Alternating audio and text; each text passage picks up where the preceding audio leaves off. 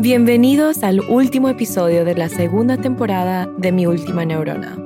Soy Jessica Chomik Morales y trabajo en un laboratorio de neurociencia cognitiva en el Instituto McGovern, que hace investigación del cerebro y forma parte del Instituto Tecnológico de Massachusetts, o mejor conocido como el MIT. Este podcast fue creado con la intención de llevar información gratuita y de alta calidad a una audiencia hispana, quienes son subrepresentados en la ciencia, pero constituyen una gran parte de la población. El contenido de esta temporada fue exclusivamente grabado en Puerto Rico, para dar una perspectiva diferente de neurociencia en otro país del primer mundo.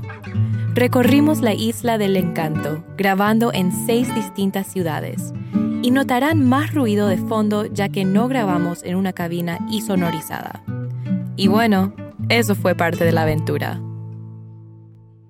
Estaré hablando con el doctor Caleb Uvals Feliciano, un neurocirujano en la Escuela de Medicina del Centro Médico de Puerto Rico, sobre su larga trayectoria académica y sus experiencias tanto lindas como turbulentes en el salón de cirugía.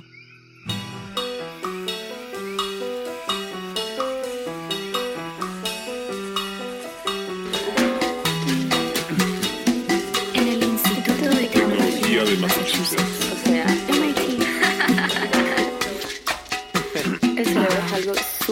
cerebro es algo increíble. Que realmente es, eso. Que realmente no sabemos. No sabemos. No sabemos. Quiero saber más. Quiero saber más. Quiero saber más. Claro, y te lo explico aunque sea con mi última neurona. En este episodio, el doctor Feliciano y yo hablamos sobre el tiempo que toma hacer la profesión y también cómo la ciencia básica ayuda a avanzar el campo de la neurocirugía y cómo se trabaja el factor humano en una profesión donde no siempre todo sale bien y la vida de una persona está literalmente en tus manos. Discutimos el balance de vida y trabajo y rompemos el mito de que uno tiene que ser un genio para lograr ser neurocirujano. Bienvenido al episodio. Eh, gracias por la invitación, sobre todo. Mi nombre es Caleb Feliciano, como eh, oriundo de Puerto Rico. Me disculpan a veces eh, hablamos eh, anteriormente, si el ritmo de mi lenguaje es un poco confuso o rápido, pero el puertorriqueño tiende a hablar así a veces cantado y a veces es un poco hasta gracioso, pero es parte de, de nuestra idiosincrasia.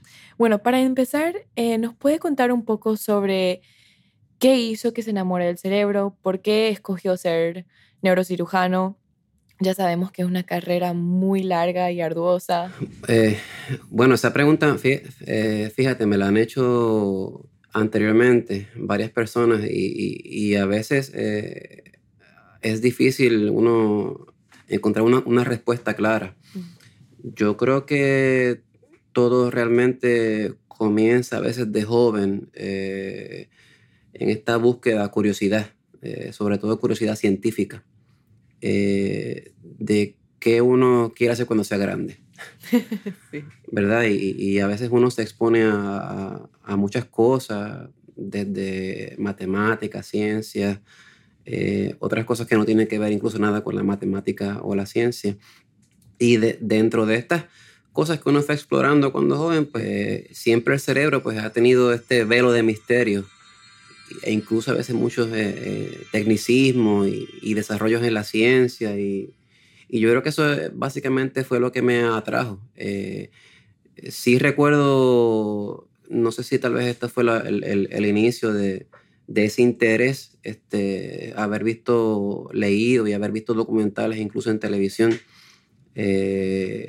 sobre las funciones del cerebro, la vasculatura sobre todo cerebral haber visto cirugías complicadas. Eh, recuerdo que la primera cirugía que, que pude ver y entender era, era una de un bypass. La cirugía de derivación cerebral es un procedimiento para restaurar el flujo de sangre al cerebro, al redirigir la sangre alrededor de las arterias bloqueadas, estrachadas o dañadas. La operación utiliza un vaso sanguíneo de otra parte del cuerpo o desvía una arteria donante del cuero cabelludo al cerebro. Le pregunté al doctor Feliciano cuál es la trayectoria académica para llegar a ser neurocirujano después de que uno complete un bachiller. Bueno, después de tu bachillerato, eh, viene pues eh, estudiar la carrera de medicina o, doctor en, en, medicina osteopática.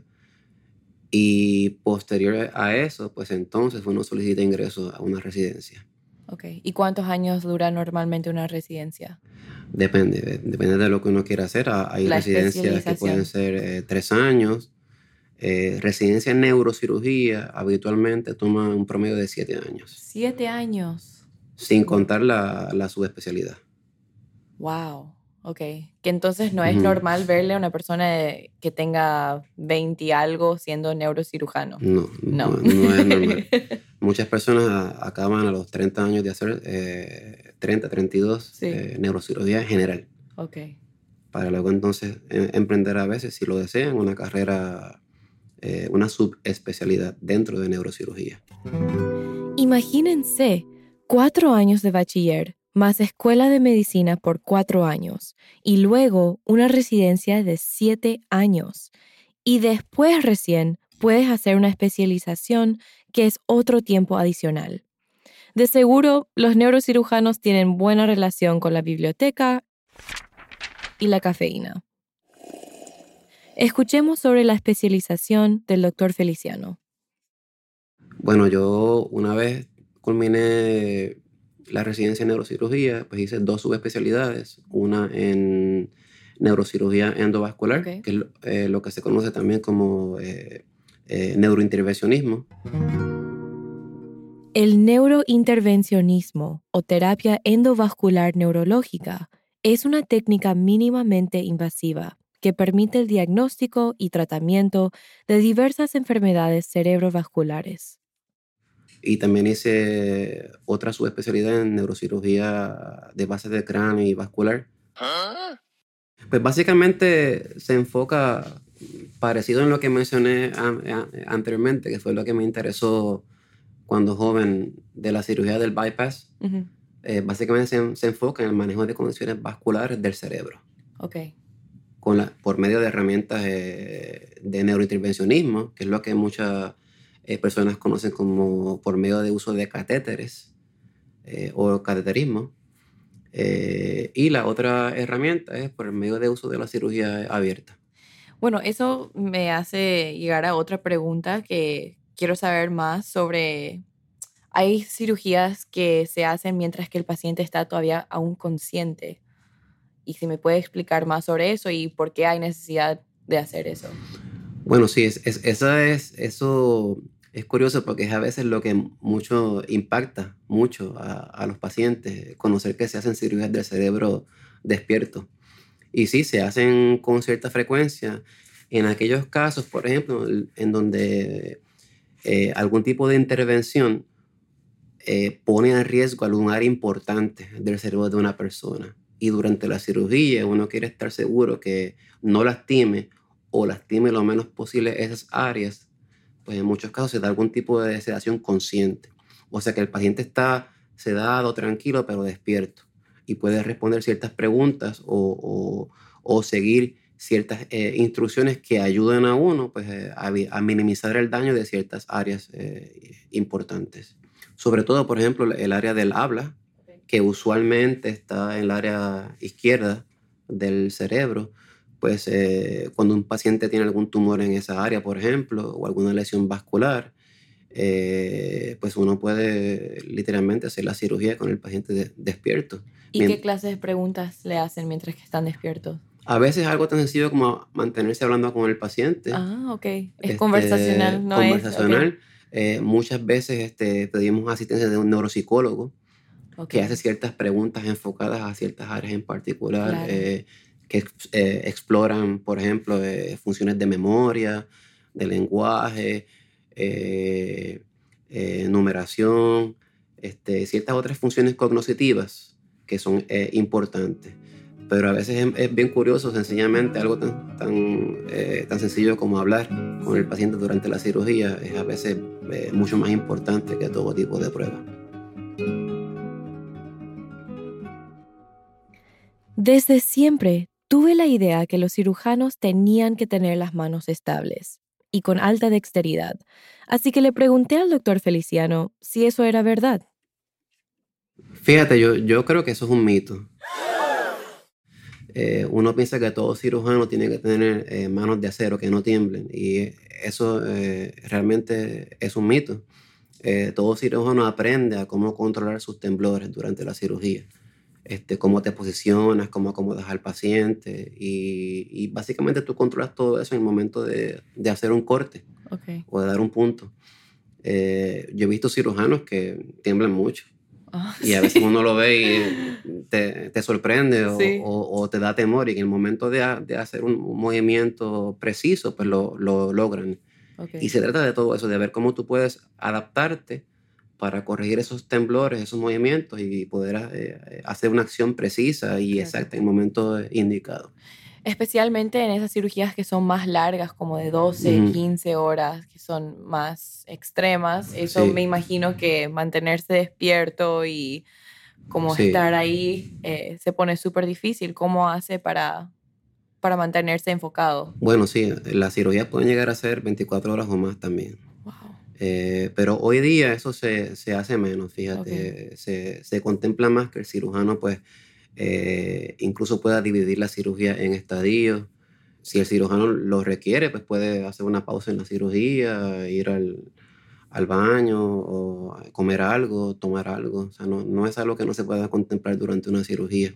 ¿Y es normal que hayan más de un cirujano eh, trabajando con un paciente a la vez o no? Es, eh, no es necesario, siempre es normal o eh, importante que el cirujano tenga un asistente eh, que sepa cómo ayudarte. Pero muchas veces en algunas cirugías complicadas, pues sí, hay, hay dos cirujanos este, que se ayudan mutuamente para mejorar el resultado del paciente. O sea, mejorar la probabilidad de que, algo, de que todo salga bien. Claro. en centros académicos, pues muchas veces hay un residente o un fellow contigo operando Depende mucho del, del, setting y de la complejidad de la cirugía. Bueno, ya que soy neurocientífica, quiero saber cómo la investigación eh, neurocientífica puede llevar, eh, ayudar a las neurocirugías, cómo puede avanzar ese campo. La neurocirugía, yo creo que es uno de los campos que está en, mucho crecimiento y desarrollo en las últimas décadas. Eh, y eso yo creo que es gracias al desarrollo de las neurociencias y el desarrollo de la, biotecnología sobre todo. Este, y sobre todo el desarrollo de las ciencias de datos mm. y, de, la información. Eh, esa área gris entre las ciencias básicas y las ciencias clínicas, pues es lo que se conoce como, como translational Science. Que sería ciencia traducional en español. Y esa era importante para lograr ese brinco, ese, ese puente que, entre las ciencias básicas y las ciencias clínicas. Hay personas que trabajan en, en diferentes áreas, ya viste nosotros los doctores, eh, ustedes los, los, especialistas en las ciencias básicas y también hay personas que trabajan en ese gap, sí. Eh, eh, entre medio, que sirve como liaison eh, ¿Y usted está viendo que ahora hay más comunicación entre los dos? Sí. Ok. Sí, estoy viendo que hay mucha más colaboración en los últimos años y yo creo que esa colaboración es esencial okay. para el desarrollo de la neurocirugía. Yo siempre tenía el preconcepto de que los cirujanos, los médicos, solo hacían eso, que solo eran eh, médicos que trataban con pacientes y no hacían nada de research, nada de investigaciones. Pero estoy, me estoy dando cuenta que no es cierto eso. Bueno, sí hay médicos que solo dan servicio clínico, eh, pero también hay médicos incluso que tienen eh, hasta un laboratorio y hacen mucho translation science también, pero no es estrictamente necesario. Okay. Uno puede hacer este, colaboraciones con laboratorios, eh, con otros doctores, por ejemplo, con otros especialistas en otras carreras. ¿Y usted está participando en alguna investigación ahora o colaborando? nosotros colaboramos con diferentes neurocirujanos de otras áreas, este, colaboramos con doctores de anatomía, por ejemplo. Generalmente nuestra práctica es básicamente muchas preguntas sobre anatomía y cómo mejorar eh, este, los abordajes quirúrgicos Este, eso por lo menos en lo que es pertinente eh, a, mi área, pero hay, hay otros neurocirujanos que incluso eh, tienen o colaboran con investigadores este, en, genética sobre todo, eh, colaboran con investigadores en, en, en artificial intelligence, con información del cerebro, sobre todo en los nuevos este, eh, desarrollos de sistemas de información que tienen que ver con las conexiones cerebrales, proyectos de eh, Connectomics. El doctor Feliciano se refiere al proyecto de Conectoma Humano, cuyo objetivo es adquirir y compartir datos sobre la conectividad estructural y funcional del cerebro humano. La conectividad se refiere a las conexiones entre distintas áreas cerebrales que terminan controlando todo lo que hacemos. Es importante entender qué áreas conectan con otras, porque así cuando los neurocirujanos están decidiendo extraer, por ejemplo, un cáncer, pueden determinar la trayectoria de las herramientas que afectarán esas áreas específicas y así buscar la ruta que menos daño haga. Los investigadores estudiaron el complejo cableado del cerebro mediante la recopilación de datos de miles de participantes en la investigación, utilizando tecnologías de imágenes cerebrales funcionales, o sea, lo que hago yo. Los investigadores también recopilaron el ADN, la información demográfica y los datos de comportamiento de los participantes para examinar cómo la genética y el medio ambiente influyen en la conectividad cerebral. El proyecto fue la primera vez que los investigadores combinaron diferentes tecnologías de imágenes cerebrales para extrapolar sistemáticamente las conexiones de largo alcance del cerebro. Esta investigación allanó el camino para una comprensión más profunda de cómo cambia nuestro circuito cerebral a medida que envejecemos o debido a condiciones psiquiátricas y neurológicas.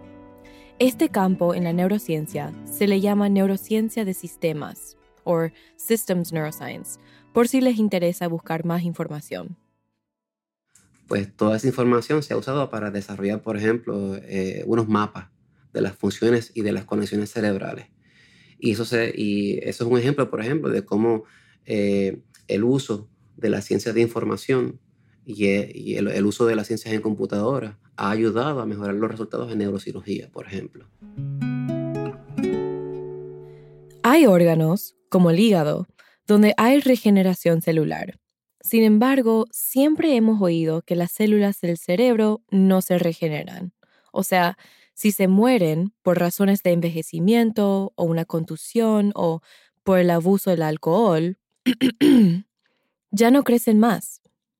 Tienes ahora menos neuronas.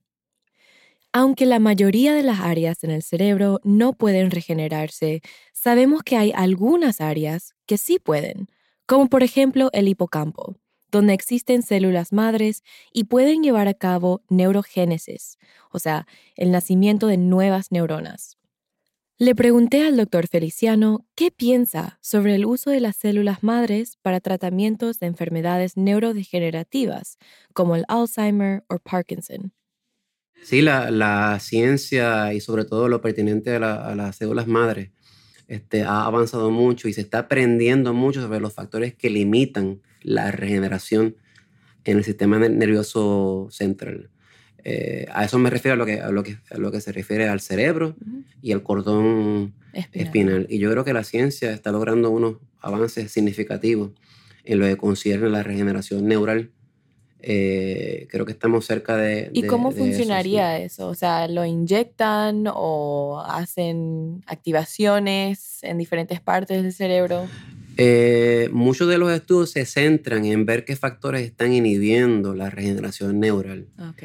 Y ver cómo pueden, qué pueden inyectar, si se hace con las madres directamente, si se hace a través de algún vector eh, viral, por ejemplo.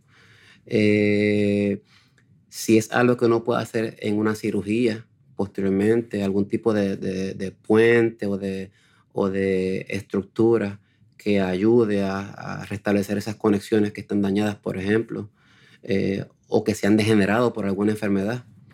Eh, y todo eso va a la par, por ejemplo, con otras condiciones como el Alzheimer's, el Parkinson's, todo, porque es básicamente una degeneración de las células neurales y ver cómo las podemos eh, eh, hacer que se restablezcan. Sí.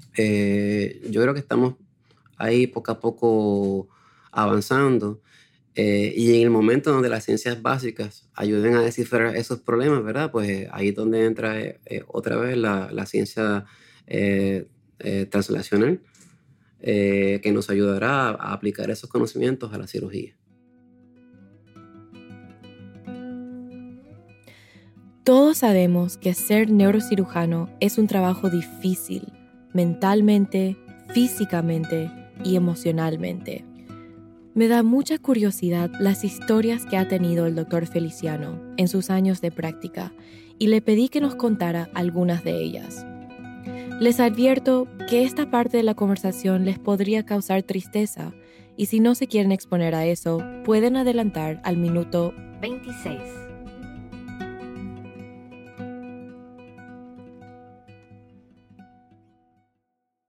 Bueno, tengo muchas historias eh, bien bonitas y tengo muchas historias de terror también. Historias muy bonitas, por ejemplo, eh, sobre todo en los niños con lesiones este, vasculares, arteriovenosas, que hemos operado. Tengo algunos pacientes pediátricos que han venido con hemorragias cerebrales debido a esta condición. Los hemos operado, se han recuperado y pues ah, gracias a Dios sobre todo han seguido su vida pues normal y, sus labores en la escuela y su desarrollo. Eh, con los amiguitos, con los padres, todo lo demás, y estamos muy contentos sobre todo. Me imagino que en esos momentos usted se siente súper gratificado por su carrera. Exacto, esas son las cositas que a veces pues contrarrestan los sinsabores. Sí.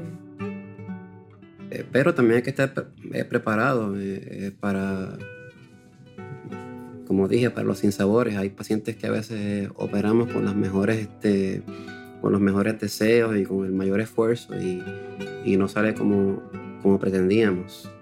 Y muchas veces el paciente pues sale bien lastimado o fallece eh, después de una cirugía de, de, largas horas. Y cómo uno pues enfrenta eso, cómo uno lo, lo sobrelleva y, y, cómo comunica el mensaje a la familia.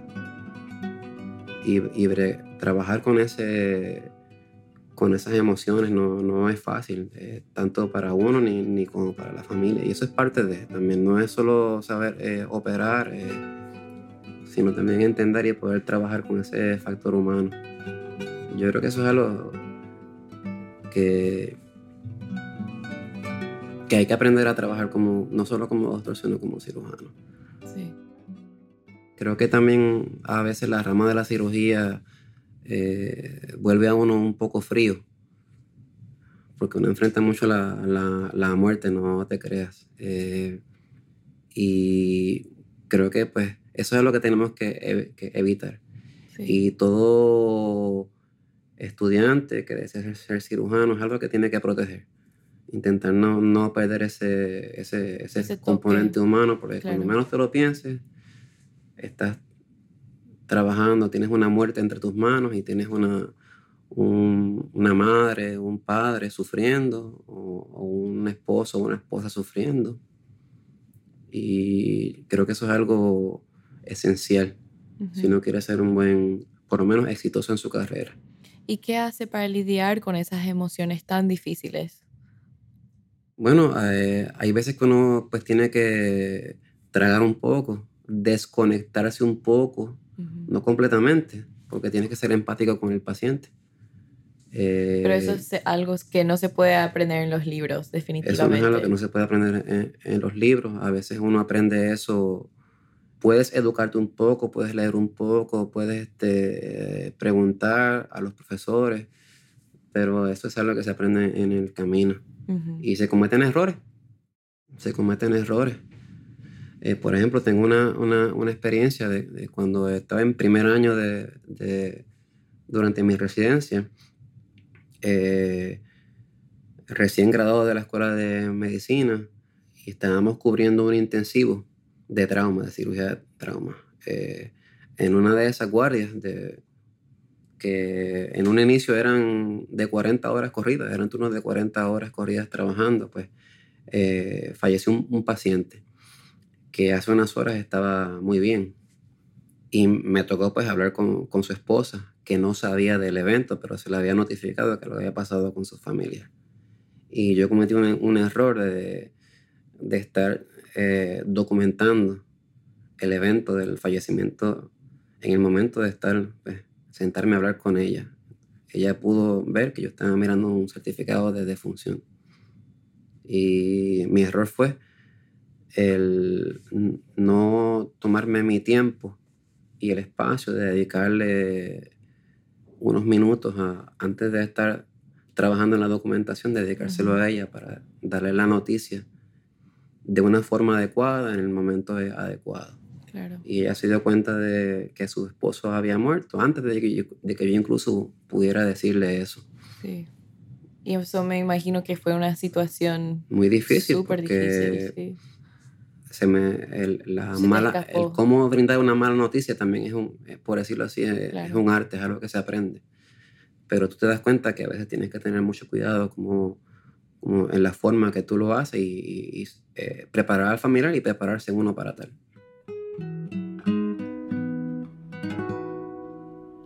Sé que se puede registrar las corrientes eléctricas del cerebro y en otras ocasiones estimularlas. Le pregunté al doctor Feliciano si podría explicar más sobre ese campo de la neurocirugía. Bueno, mucha, yo entiendo que muchos de, esos eh, conocimientos te pueden ayudar, por ejemplo, en la detección temprana de personas con ciertas condiciones y cómo tú seleccionas a los pacientes para darles algún tratamiento más temprano.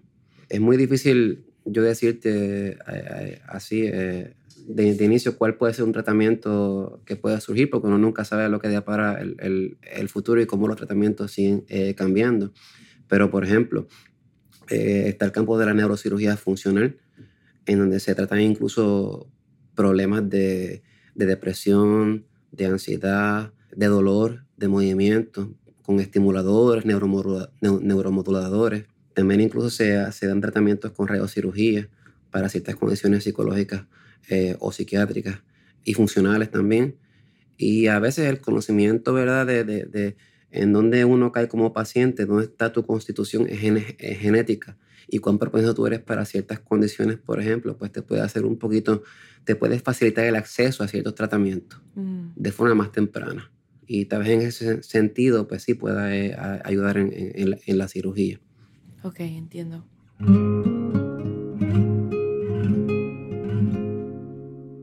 En el primer episodio eh, de la, primera temporada del podcast hablé sobre Phineas Gage, que es un paciente súper famoso. Le atravesó un, pedazo de metal a su lóbulo eh, frontal y cambió de personalidad. Y quiero saber más sobre si alguna, usted ha visto que en algunas cirugías que ha tenido ha cambiado algo? ¿Cómo puede cambiar el comportamiento de una persona? Bueno, e, ese caso es bien famoso porque de ahí surgió las ideas de la lobotomía frontal para los pacientes en el tratamiento psiquiátrico, pero eso realmente ya no se hace. Eso realmente ya entró eh, eh, en desuso, pero es parte del desarrollo de la, de la ciencia y viendo a veces cómo eh, alguna observación redunda o, o, resulta en unos abordajes quirúrgicos o técnicas quirúrgicas conocidas, pero que ya han pasado a ser parte de, de la historia. O sea que no es eh, común que un paciente cambie ahora. Sí, eh, hay pacientes que sí sufren, por ejemplo, trauma cerebral por algún golpe a la cabeza, alguna herida penetrante, y pues sí tienen cambios en, en, comportamiento. Pero eso es ya por el trauma, ¿no? Exacto, sí. Y algunos pacientes pues este, se desinhiben, eh, eh, algunos se, se, tornan más tranquilos. Eh, y es interesante ver cómo esas áreas, sobre todo las frontales, más cuando se dañan ambos lados, pues tienen rayan en cambios en comportamiento.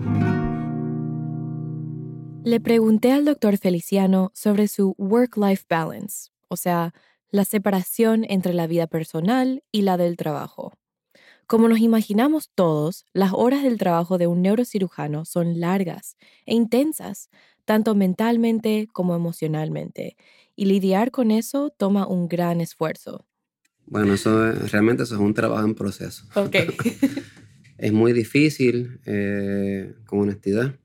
Eh, hay otros doctores, neurocirujanos, que dependiendo del, del setting o de eh, la circunstancia en donde trabajan, pues se les hace más fácil que otros. Hay que, hay que luchar por el, es como el dicho que dice que el tiempo lo hace uno. pues hay que luchar por mantener ese balance activamente. no es tan fácil como aparenta ser, porque el trabajo de uno es 24/7 eh, no, no aparenta fácil, créeme. Un, un neurocirujano no trabaja de 8 a 4 o de 7 a 3. Mm. Es un trabajo 24-7. Cuando uno pues, atiende a un paciente, te casas con ese paciente, con ese caso. Sí. Eh, y sigue siendo tu paciente, incluso en tus vacaciones. Uno tiene que buscar la forma de, de cómo puede seguir ofreciendo cuidado y atendiendo a esos pacientes, aún no estando, sea a través de algún colega, algún compañero. En eso facilita qué tipo de práctica uno está hay prácticas donde hay un grupo de neurocirujanos que comparten sus pacientes y facilita pues, mantener ese balance. Pero es importante que en última instancia depende de uno, de lo que uno quiere hacer. Eh, hay prácticas privadas que son más tranquilas que otras, hay prácticas académicas incluso que son más tranquilas que otras. Eh, el neurocirujano tradicionalmente tiende a ser workaholic. Que sería adicto al trabajo en español y tiende a exigirse mucho. Eh, si claro, porque no hay muchos. No hay muchos y es algo yo creo, que inherente de la práctica. Si una persona quiere ser neurocirujano, está de entrada pensando que quiere un estilo de vida eh, más tranquilo, pues tal vez tenga que pensar en que no deba ser neurocirujano, tal vez tenga que repensar sus opciones, sí. Claro. Y sí, esa es la realidad de ser médico, y más aún especializarse en un órgano que no entendemos completamente y tan delicado como el cerebro. Aquí nos cuenta el doctor Feliciano cómo se ve un día suyo. Bueno, son, son bien variables, son bien... Pueden haber días como tan pronto como el fin de semana pasado, de sábado a domingo, que empezamos a trabajar sábado por la mañana y no terminamos de operar hasta las 5 de la tarde del, otro día, en muchos casos de em, emergencia. Y fueron sobre 36 horas trabajando a corrida. Y pueden haber días tranquilos en donde pues, solamente uno pues, haga una clínica de algunos 5 o 8 pacientes, eh, algunas que otras e, evaluaciones y estés temprano en, tu casa con tu familia. Hay un mito popular que uno tiene que ser genio para ser neurocirujano, un Albert Einstein 2.0. Lo mismo se piensa de la neurociencia, por lo cual empecé este podcast, divulgando las historias de neurocientíficos hispanos, demostrando que son más normales y similares a ustedes de lo que piensan, y también para explicar sus investigaciones en términos simples. Le pregunté al doctor Feliciano qué piensa de estos mitos. Sí, como dicen mucho que you, don't have to be a rocket scientist or a neurosurgeon. Y se usa mucho como, como si fuéramos todos genios y, eso no, no es cierto, ¿no? Mm. Eh, la genialidad eh, eh, se puede dar en todas las carreras, ¿o no? Si uno es bien talentoso o uno es bien inteligente en la neurociencia o en la neurocirugía, pues eso significa que, que vas a, puede ser, o aumenta la probabilidad de que tú seas bien exitoso en tu carrera y de que ayudes al desarrollo de, de esa, esa ciencia o esa área. Eso también se puede dar en la ingeniería, en las leyes, en, en, el área que uno le apasione. Pero no, no tienes que ser un genio para... ¿Usted quitaba buenas notas? Sí, yo, yo siempre eh, estudié mucho. ¿Cuál era su promedio? Si no le importa que le pregunte. era promedio de, de, de A. De A, de cuatro. Eh, de, sí. Ok. Pero es como todo, eso viene a cuesta de mucho trabajo. No porque sea genio, sino porque lo, he tenido que trabajar. Yo no me considero genio, si me considero una inteligencia promedio, solo que he tenido que trabajar como todo el mundo. Sí. Este, y yo creo que en ese sentido, toda persona, sobre todo el, el, latinoamericano, tiene la oportunidad. A veces no, no tiene los recursos, pero talento hay en todos lados del, del, del mundo. El talento está igualmente distribuido. Lo que no está bien distribuido a veces son, muchas veces son los recursos con los que tú cuentas y las herramientas. Eso es muy cierto. Estuvimos hablando con, o sea, en diferentes entrevistas que capaz en otro, en lugares donde no está tan bien desarrollada la academia, es a veces importante salir del país para hacer un entrenamiento y capaz volver, como hacen muchos neurocientíficos acá en Puerto Rico, para mejorar el entorno académico acá en su país. Y, y yo creo, perdona que, que, te interrumpa, que, que, que, hoy día se contempla mucho la diversidad en las diferentes eh, carreras, no solo de, de, la mujer y de la diversidad sexual, sino, sino también de, de la diversidad tuya como, como, como etnia, de dónde tú procedes porque se ha visto eso, que el talento eh, está en todos lados y las ideas están en todos lados. Y el aumentar la diversidad en una área de ciencias, sobre todo en la medicina, pues a veces fortalece esa área. En la neurocirugía te, sorprendería todos los neurocirujanos brillantes que hay de otros países, pero muchas veces, sobre todo en Puerto Rico, nos, nos enfrascamos en, en, en Estados Unidos. Pero no es así hay tanto doctor, eh, científico, de los ciudadanos brillantes en otras áreas del, del, del, mundo que a veces eh, tenemos que pensar que tenemos que salir de esta burbuja. Sí. Eh, y saber que el talento está en, todos lados. Y eso es algo, fíjate, que se está tomando en cuenta recientemente, la diversidad justamente con este proyecto también estamos tratando de promover, dar información a poblaciones que están subrepresentadas para demostrar especialmente a los jóvenes que no, no tienen que encajarse en, en, eso de, bueno, no tengo los recursos, tengo que salir, no, no voy a poder, porque es, si tienen potencial, em, busquen, busquen esos recursos y háganlo. Y justamente hablando de la diversidad, le pregunté al doctor si conocía a neurocirujanas. ¿En, en mi país? Sí. En Puerto Rico no somos muchos, somos escasamente unos 20. ¿En todo Puerto Rico? En todo Puerto Rico, sí. Mujeres son es un por ciento menor. Eh, hay, en mi país hay por lo menos dos, pero puertorriqueñas hay en Estados Unidos trabajando, que por lo menos yo conozco unas como tres más. ¿Oyeron chicas? Chicas hispanas que están escuchando, métenle pila a esos estudios, que hace falta más representación en la neurocirugía. No dejemos que los chicos se lleven toda la gloria. Y la verdad es que eso vale para todas, donde sea que estén. Romper tradiciones es duro, pero hoy día más que nunca tienen puertas para abrir y pueden lograr lo que deseen. Y bueno, sé que usted no es mujer, pero quiero preguntarle que por qué piensa que, hay menos mujeres en esta carrera y, y que se puede cambiar capaz. O... Eso es algo que creo que ha sido tradición creo que ha sido tradición y un misticismo también. Este, al igual que, que está pasando en la escuela de medicina, en donde ya el porciento mayor tiende a ser eh, fémina, mm. pues también muchas de, de las eh, residencias quirúrgicas están teniendo un porciento cada vez poco a poco mayor de, de mujeres. Eh, neurocirugía siempre ha estado un poquito más atrás en, en, lo que concierne a ese respecto, pero sí está en, en aumento y para bien, porque siempre se pensaba que no, que el hombre era el, único capaz de, de, ser cirujano. Eh, muchas veces también es porque eh, es un poquito más difícil para la mujer, porque la sociedad, esto es un tema eh, difícil, pero muchas veces la misma sociedad tiene unas expectativas del rol de la, de la mujer y del rol del hombre. Y a veces, pues, en ese sentido, pues se les dificulta un poquito más. Pero en mi experiencia es que a veces es lo, lo, lo, opuesto. Muchas veces la mujer trae una perspectiva diferente al campo de la cirugía y son igual o más brillantes o talentosas que el, mismo hombre, por decirlo eh, así. E igual el hombre tiene que envolverse también en el cuidado de la familia. Yo me envuelvo eh, como tal, dentro de, de, de lo que me, me, permite mi tiempo, pero tengo que hacerlo porque es mi responsabilidad, porque si yo no debido que mi esposa se, se desarrolle, pues no estoy compartiendo la, eh, eh, las labores, por ejemplo. Eh, pero es, es, muy interesante y muy bonito saber que, que esa tendencia de que, de que la mayor parte del grupo de neurocirujanos son hombres está cambiando.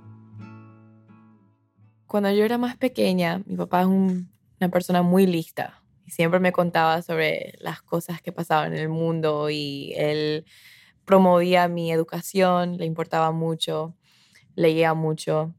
Me contó cuando recién se empezaba a hacer esto sobre las cirugías virtuales Y quiero saber si usted alguna vez ha hecho eso, donde usted opera en una persona que no está dentro del hospital o capaz está a cientos de millas en otro lugar usando eh, controles, joysticks. Eh, fíjate, no, no, he tenido esa eh, experiencia, pero sí, ese es el, eso fue lo que mencioné anteriormente, del advenimiento de la tecnología, la, la, robótica, la inteligencia artificial, la interfase entre la neurona y las computadoras. Sí. al igual que la ciencia en comunicaciones y en datos, pues está abriendo las puertas en ese campo.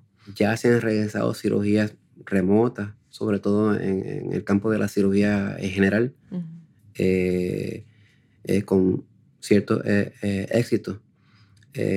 y no se extrañan de que en algún futuro, 10, 20, 30 años más adelante, pues ya se estén haciendo cirugías vía remoto, sobre todo en las áreas que, pues, que tal vez no tengan acceso a ciertos eh, especialistas. Este, la tecnología, sobre todo de las técnicas de, de imagenología, visualización durante una cirugía, realidad virtual, realidad aumentada, todas esas cosas ya se están aplicando durante una cirugía, en lo cual básicamente tú puedes mirar a través de un paciente mientras operas. Y eso pues se ha visto que ha mejorado los resultados.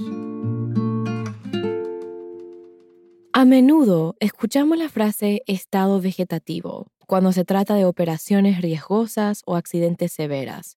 Pero, ¿qué significa eso exactamente?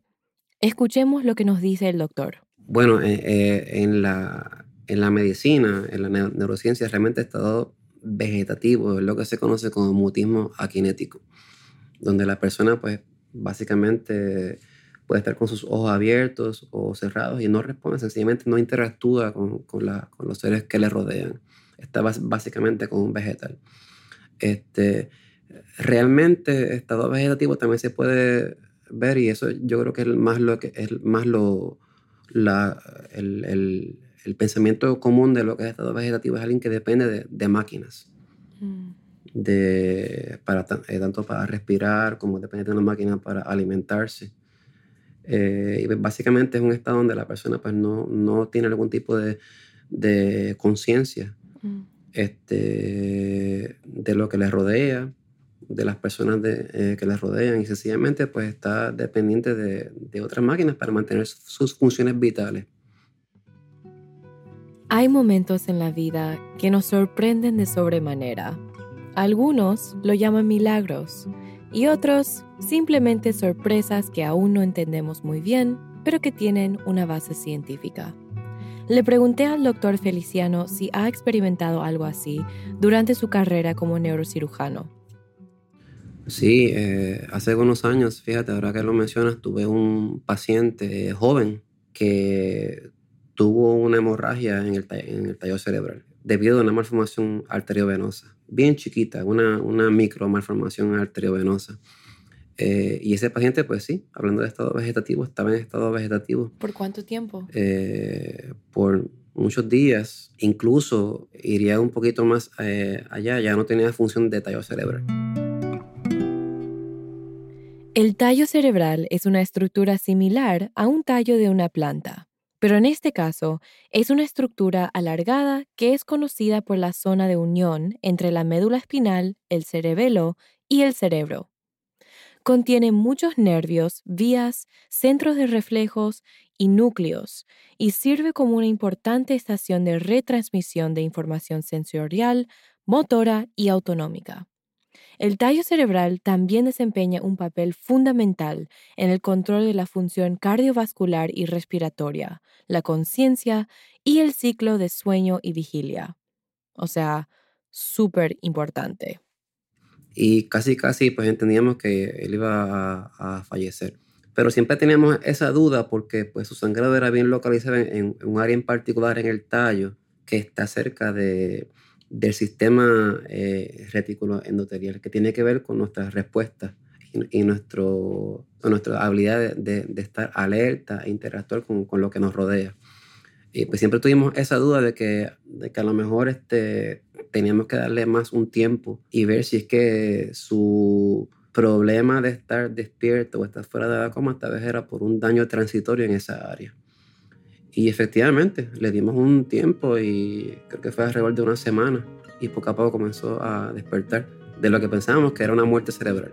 Y despertó y hoy día pues este, se ha ido recuperando, ha tomado terapia física, se trató de su malformación antivenosa con radiocirugía y creo que ha hecho hasta programas de televisión hablando sobre su caso y reportajes. Y eso es algo bien impresionante y, de nuevo lo, que nos demuestra cuán misterioso es el sistema, eh, eh, el cerebro y el sistema nervioso central y cuánto desconocemos eh, sobre él. Que a veces es mejor dar el beneficio de la duda. Sí. Nos deja el doctor Feliciano unos consejos. como esto va dirigido también sobre todo hacia, los estudiantes, hacia que se eh, brindar información para que tomen mejores decisiones en su carrera. Habiendo dicho ya lo difícil que es el campo de la neurocirugía, lo difícil que es el campo de la neurociencia, es un campo bien interesante, bien atractivo, pero sobre todo desde que uno pues, esté en la escuela, escuela elemental, intermedia, superior, universidad, siempre hay que tener la mente abierta. No porque algo le guste a uno o atraiga a uno, significa que tal vez acabe siendo lo más que te apasione. Y eso es algo que hay que tener siempre en mente mientras uno vaya eh, estudiando. Eh, no cerrar puertas. A veces en el curso donde uno va estudiando hay puertas que se cierran y puertas que se abren. No estudie neurociencia o neurocirugía solo porque alguien te dice que lo hagas. No, te estás ayudando a ti o al campo si acabas haciendo lo que no te gusta. Es intentar encontrar ese nicho de lo que te llena, de lo que te apasiona. Y en ese sentido, si tú logras hacer eso, pues vas a ser bien exitoso porque estás haciendo algo que te guste, que no te sientes que es solo trabajo. De nuevo, hay cosas en la neurocirugía, al igual que en la neurociencia, que a lo mejor pues no todo puede ser eh, gozo y, alegría. A veces hay sus cosas también que pues, a uno no le gusta hacer, pero tiene que hacerlas. Y hay cosas que, pues, que a veces no son alegrías y, son tristezas o sin sabores. En la medicina, no solo en la neurocirugía, hay casos bien lindos, pacientes que salen muy bien, que están bien agradecidos, que son resultados eh, positivos, pero también hay pacientes que no salen bien, pacientes que se mueren, pacientes que, incluso familiares que no están contentos con uno, eh, y uno tiene que aprender a cómo trabajar sobre eso. Tengo muchas historias, ¿verdad?, que, a, a, veces no me vienen fácil a la mente, que son historias bonitas, otras historias de terror, en la sala de operaciones sobre todo. Y algo que, que sí, por lo menos, este, no es una historia, pero sí quisiera eh, compartir, que uno, que uno tiene que tener en mente siempre, cuando uno está en la sala de operaciones, hay veces que te pasa por la mente salir corriendo, ¿verdad? Y tú sabes que no lo puedes hacer. Tienes una vida entre tus manos y, y, a, veces eh, no hay vuelta eh, atrás. Una vez tú tienes ese compromiso con el paciente, es un compromiso inalienable, no lo puedes defraudar. Si, si, si, tú decides, si ese paciente pone su vida en tus manos, su confianza en ti, pues de igual forma tú tienes que demostrar ese compromiso y cumplirlo. Y si estás en esa cirugía y algo sale mal, tú tienes que estar ahí hasta el final.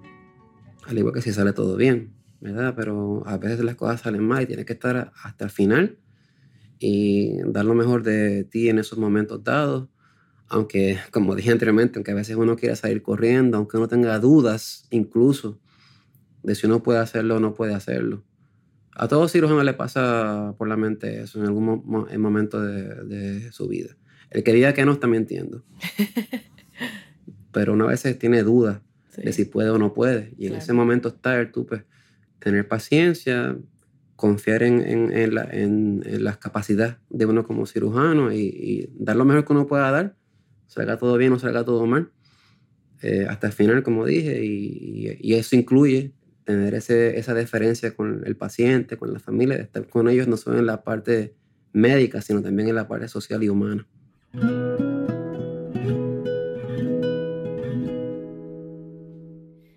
Hablando de milagros y beneficios de la duda, durante una conversación más casual con el doctor Feliciano, el doctor Héctor de Jesús Cortés y yo hablamos con él sobre Dios.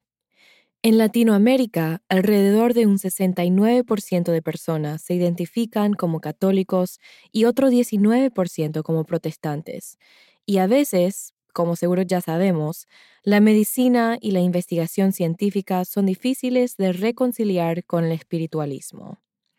Yo tengo mis dudas cuando se trata de la religión organizada, y para mí la verdad es dictada por la ciencia, que es más tangible para mí. Pero no puedo negar que la naturaleza funciona de manera casi perfecta, una sincronía compleja y hermosa. Llevo conmigo siempre un cuento que me contaba mi papá cuando era niña. Había una vez un grupo de científicos que habían logrado realizar el experimento más debatido y misterioso de la humanidad, crear un hombre usando solamente tierra. Contentos con su gran logro, se acercaron a Dios y le dijeron que ya no le necesitaban, porque ellos mismos también eran dioses. Dios les miró y dijo, muéstrenme cómo lo hicieron. Uno de los científicos se agachó para recoger un puñado de tierra y Dios le para y le dice, no, no, no, use su propia tierra.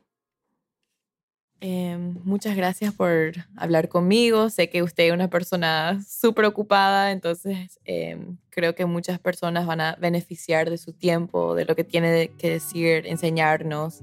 Em, me encanta hablar con personas como ustedes que, que me pueden brindar alguna información que realmente yo no, no, conocía antes. Así que muchas gracias. Gracias a ustedes sobre todo. Eh, quería también como le dije a, Héctor y a, y a, ti, eh, Jessica, quiero felicitarlos por la iniciativa porque yo creo que es bien importante que la información de, los, de los recursos eh, llegue a, sobre todo a la juventud que le interesa las, las, neurociencias.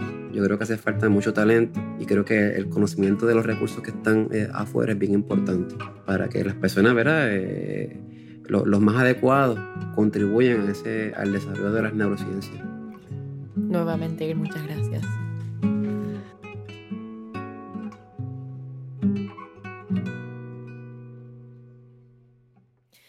Este episodio concluye la segunda temporada de Mi Última Neurona. Quiero agradecerles a ustedes, los oyentes, por darme la oportunidad de enseñarles sobre lo maravilloso e interesante que es el campo de la neurociencia. Espero continuar en mi misión de abarcar el espacio entre los académicos y la población general, y también lograr inspirar a jóvenes hispanos para que sigan adelante con sus esfuerzos y encuentren la neurociencia como una opción si así lo desean. Aunque el cerebro es un órgano complejo, han podido escuchar de los invitados que se puede estudiar de distintos ángulos y con esfuerzo y tenacidad pueden ustedes también lograr aportar en este campo tan maravilloso, con implicaciones gigantes en la sociedad. Algo que hace la neurociencia un campo tan interesante es la cantidad de preguntas que quedan por contestar, y han escuchado alguna de estas en estas dos temporadas.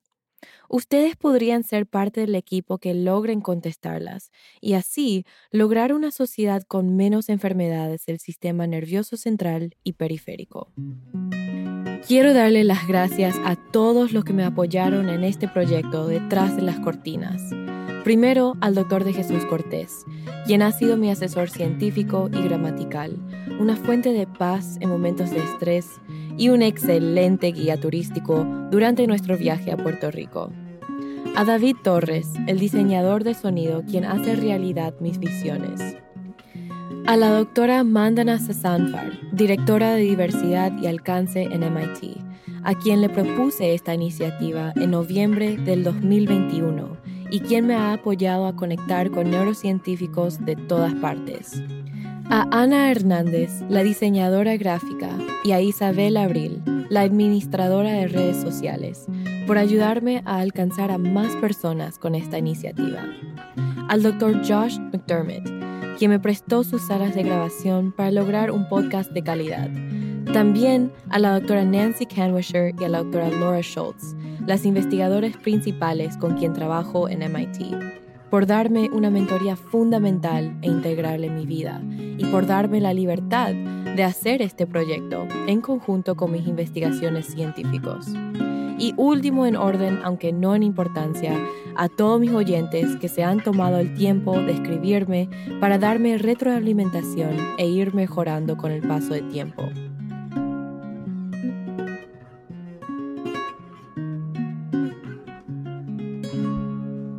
Como pueden ver, los latinos tenemos que utilizar nuestro capital social y yo lo he usado para lograr traer esta información gratuita a ustedes.